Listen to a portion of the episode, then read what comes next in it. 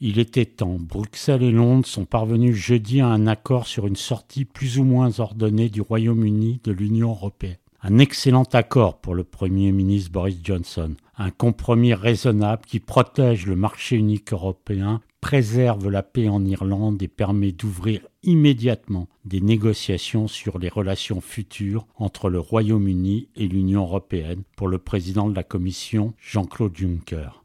Un accord certes, mais pas encore la sortie du tunnel, ni pour le Royaume, ni pour l'Union. Quels que soient les sourires de circonstances affichés jeudi à Bruxelles, ce compromis risque de finir encore dans les oubliettes de Westminster, comme ce fut le cas de celui présenté par Theresa May et repoussé à trois reprises par les députés britanniques. Certes, d'ici la réunion d'urgence du Parlement britannique samedi, tout peut encore changer. En trois ans et demi depuis le référendum de 2016, l'Europe a assisté à tant de rebondissements. Mais il est clair que Boris Johnson n'a aujourd'hui pas la majorité au Parlement britannique. Le DUP, le Parti unioniste démocrate d'Irlande du Nord, a fait savoir qu'il se posait au deal, comme Jeremy Corbyn, le leader travailliste.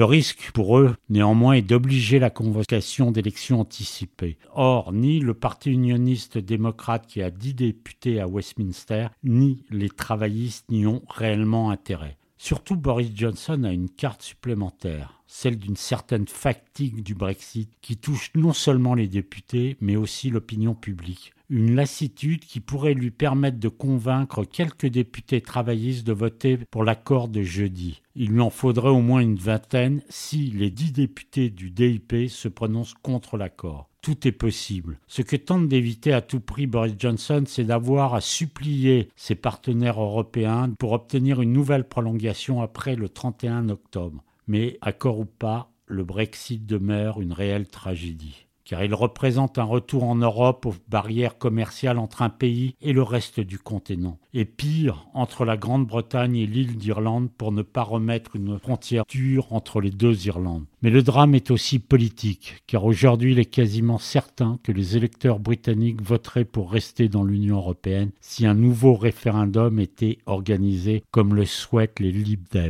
Le soleil n'est pas encore levé sur le Royaume-Uni. Seule note positive, l'expérience britannique a découragé certains populistes en Europe de plaider encore pour une sortie de leur pays de l'Union.